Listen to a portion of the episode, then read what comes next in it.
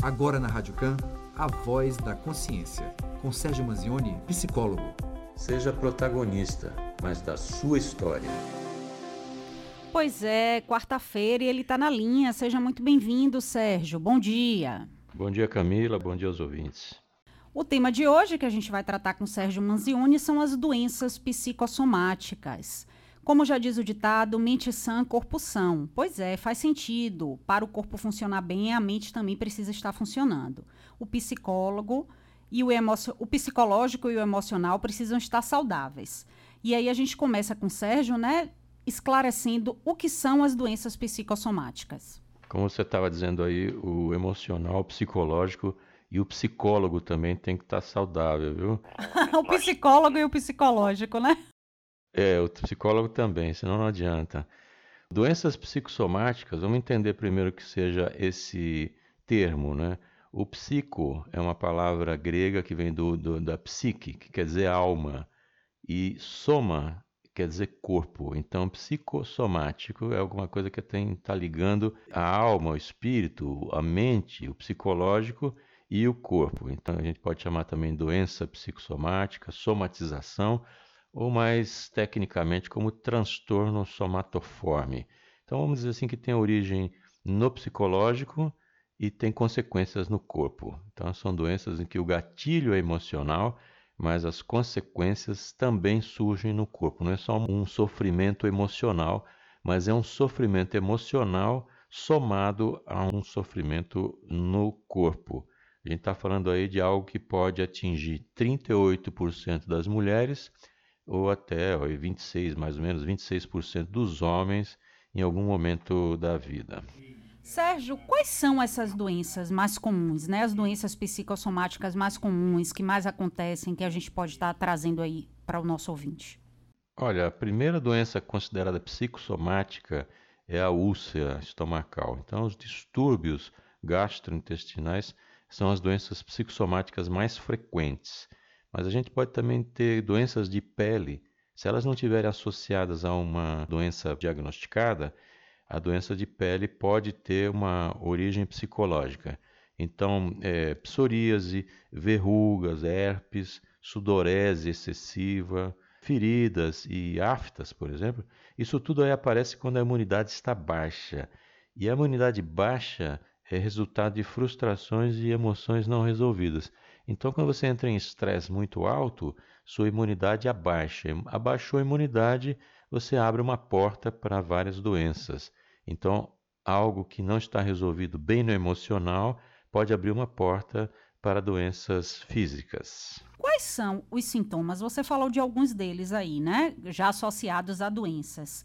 Mas tem os sintomas de forma geral ou cada patologia tem um sintoma diferente? Geralmente, quais são os sintomas das doenças? Quando acontece que os sintomas eles não estão relacionados a uma causa diagnosticável concreta, então se faz exames laboratoriais, se faz exames médicos e de toda forma vai se investigando qual é o, a causa dos sintomas e que não aparece nenhuma doença que está causando esses sintomas, então é preciso investigar as causas emocionais porque aí já está saindo um pouco fora do, daquilo que seja mais palpável da medicina tradicional. Existe tratamento? Foi identificada a doença psicossomática. Que tipo de tratamento? Ela procura dois especialistas, o que vai cuidar da saúde física e o que vai cuidar da saúde emocional, já que tem elo, né? A doença psicossomática, ela faz esse elo entre corpo e mente? É exatamente isso aí. Esse manejo, a forma de tratar um transtorno aí psicossomático, Lembrando que psico é de origem psicológica, o somático é no corpo, ele deve ser feito exatamente nesses dois níveis. Um é o tratamento medicamentoso, que tem a ver com, aí, com os exames médicos, com o tratamento do corpo. Já que ele é psicossomático, ou seja, emocional e corpo, você tem que tratar realmente as duas coisas. Então, trata o corpo através de medicamentos ou também fisioterapia, ou seja, trata o corpo através da terapia necessária e vai tratar a mente, vai tratar o psicológico, vai tratar a alma através da, da psicoterapia. Então a medicação ela trata dos problemas físicos, quer dizer, eu falo meditação, mas também estou incluindo a fisioterapia e outros tratamentos.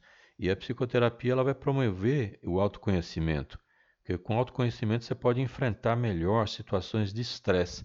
E o estresse é que acaba gerando a maior parte dessas doenças psicossomáticas. O importante é que as emoções voltem a ficar positivas. A diferença principal entre o psicólogo e o psiquiatra é que um pode prescrever medicamento e o outro não? É, isso varia um pouco do nosso tema, mas de qualquer forma, o psiquiatra, dentro da medicina, é o que vai tratar das doenças mentais com remédios, vai tratar com esse tipo de ação medicamentosa. O psicólogo ele não vai não vai lidar com remédios. Ele pode até indicar uh, a pessoa para ser tratada por um psiquiatra, mas o, o, o psicólogo ele vai lidar é, com essa revisão, com essa reelaboração da forma de ver o mundo. O psiquiatra vai lidar com a doença mais concreta.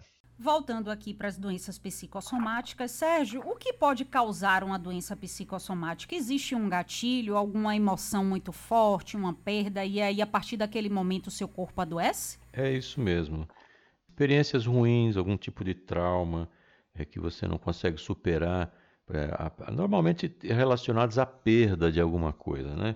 Que é a morte, é, o divórcio, algum tipo de separação afetiva, é, acidente, perda de emprego, qualquer coisa assim que, que vai alterar nosso estado de humor de uma maneira mais contínua e que isso mais permanente. Então, também existem outros estados como é, ansiedade, depressão, outros tipos de doenças psicológicas que acabam naturalmente desenvolvendo algum tipo de consequência física. A depressão vai causar é, consequências físicas, a ansiedade tem inúmeros sintomas físicos, então são normalmente causas ligadas a experiências ruins. Isso também é algo bastante estudado, exatamente porque é muito amplo, mas a origem das doenças psicossomáticas é no psicológico, é com fatores emocionais. Cuidado para não pensar que a doença é só psicológica. Isso é uma coisa importante que eu vou deixar essa diferenciação. Muitas vezes a pessoa ouve assim: olha, isso é uma doença psicológica, e a pessoa entende que aquilo não existe, ou seja, que é só uma invenção da cabeça e às vezes interpreta mal isso. Mal isso. Então, a doença ela é de origem psicológica, mas dispara no corpo. Ou seja, se você ouvir que a sua doença é de origem psicológica, ela existe.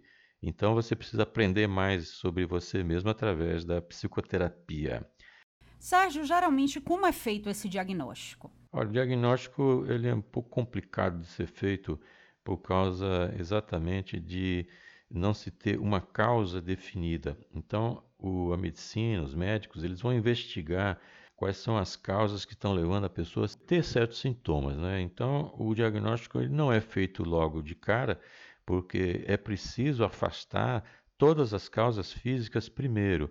Isso aí serve para qualquer coisa, inclusive para depressão, para outras doenças mentais, outros transtornos de humor também. É preciso afastar as causas físicas, as causas orgânicas, para aí depois a gente ver quais são as causas psicológicas. Então, a orientação é buscar apoio profissional, aí por meio da psicoterapia para você evitar a evolução para quadros mais graves. Apareceu qualquer tipo de sofrimento psicológico, corra atrás de alguém, é, desabafe com alguém, procure a ajuda dos amigos, procure a ajuda de um padre, pastor, algum conselheiro, alguém que possa de fato ajudar você, alguém que seja é, seu amigo, mas amigo construtivo, alguém que possa levantar esse, esse problema e até você procurar ajuda profissional quando esse sofrimento começa a atrapalhar a sua vida você só pensa naquilo, você só eh, vive em função daquilo, então você precisa procurar ajuda eh, profissional. E esse diagnóstico, então, ele pode vir, às vezes, quando a pessoa procura um médico com um tipo de sintoma, por exemplo, uma coceira, uma alergia, faz uma série de exames, faz todos os exames necessários, e então o médico encaminha para um psicólogo. Hoje em dia está muito mais tranquilo isso, os médicos têm entendido isso com uma facilidade muito maior, então eles indicam, ah, vai procurar um tratamento psicológico, vai procurar um psicólogo, porque as causas são de origem psicológica. Pois é, E se a pessoa busca apenas a ajuda do médico para cuidar da doença física e não trata o psicológico, ela tem chance de ter aquela reincidência, daquele problema de pele estar tá retornando, daquela úlcera estar tá sempre atacada. É fundamental essa, esse trabalho de parceria dos dois profissionais. Se cuidar só do físico, não resolve. Resolve? Não, se for psicossomático, não resolve. Você vai, vai ajeitar a situação durante um tempo, mas se você não resolver a causa é, ela vai voltar. É como ter uma goteira na casa. Você fica com o balde, você fica limpando a água que cai, você vai ali até na goteira e bota um pano, fecha o buraco, mas se você não consertar o furo na telha, aquilo vai voltar sempre. E às vezes pode voltar pior, porque se você ficar acumulando essa água, por exemplo, da goteira no telhado, ela pode infiltrar em outros, outras estruturas, ela pode trazer um dano muito maior. Então é preciso cuidar das duas coisas, sim. Então o estresse físico é alguma coisa que vem de um lado. Então o estresse físico está tá muito relacionado aí a um desgaste físico intenso, trabalhos, né? luz, ruído, temperatura alta, temperatura baixa é, um estilo de vida difícil, uma dieta desequilibrada, falta de exercícios, ele pode trazer um estresse físico. Agora, o estresse psicológico é, pode também vir de origem profissional, familiar, social, pessoal. Então, é preciso desenvolver tempo de lazer, fazer exercício de relaxamento, praticar esporte, atividade física regular, né? Ter uma dieta balanceada e dormir bem. Se você fizer isso aí, já são meios eficazes de controlar o estresse e você controlando o estresse, você evita o desenvolvimento das doenças psicossomáticas. Pergunta o seguinte, essa questão das doenças psicossomáticas, a sogra foi para um, uma religião que ele não quer dizer o nome e é, lá o, o líder religioso efetuou uma cura, né? passou alguma coisa, um trabalho, alguma coisa, ele, efetuou, ele quer saber se as, algumas religiões ruins se valem disso para enganar seus fiéis? Bom, pessoas ruins, religiões ruins, elas fazem exatamente isso, elas enganam as pessoas. Então pode de fato tirar dinheiro da pessoa, dizer que vai fazer uma coisa, vai fazer outra, e isso é muito comum, inclusive. Então a gente precisa ficar muito atento a isso. Então você pode procurar auxílio numa, numa qualquer tipo de religião, é importante, eu acho que sim, deve-se procurar um auxílio. Mas você não pode perder o bom senso em nenhum momento. Quando alguma religião, qualquer tipo de amigo ou qualquer coisa sugerir a você algo que seja absolutamente é, incoerente, que você vê que isso não tem uma explicação muito coerente, lógica, não se deixe enganar. Procure uma segunda opinião, procure uma, uma outra pessoa Procure saber de outras pessoas o que é que está acontecendo antes de você tomar uma decisão. Isso pode evitar você ser enganado num momento ou outro. Eu sei que quando o sofrimento ele bate é, alto, a pessoa procura saída é, onde der. Tem uma doença que está grave, alguém da família que está passando por uma situação ruim, as pessoas vão correr atrás daquilo que é uma tentativa de cura. Mas é nesse momento que as pessoas más, as pessoas mal intencionadas, elas vão se aproveitar dessa fé, né? Manipulação da fé alheia. Na verdade, é a má fé que a pessoa está usando. Prestar atenção, tomar cuidado, não acredite em tudo, não, porque nem tudo é verdade. Valeu, esse foi o bate-papo de hoje com o psicólogo Sérgio Manzoni. Lembrar que ele é nosso colunista das quartas-feiras.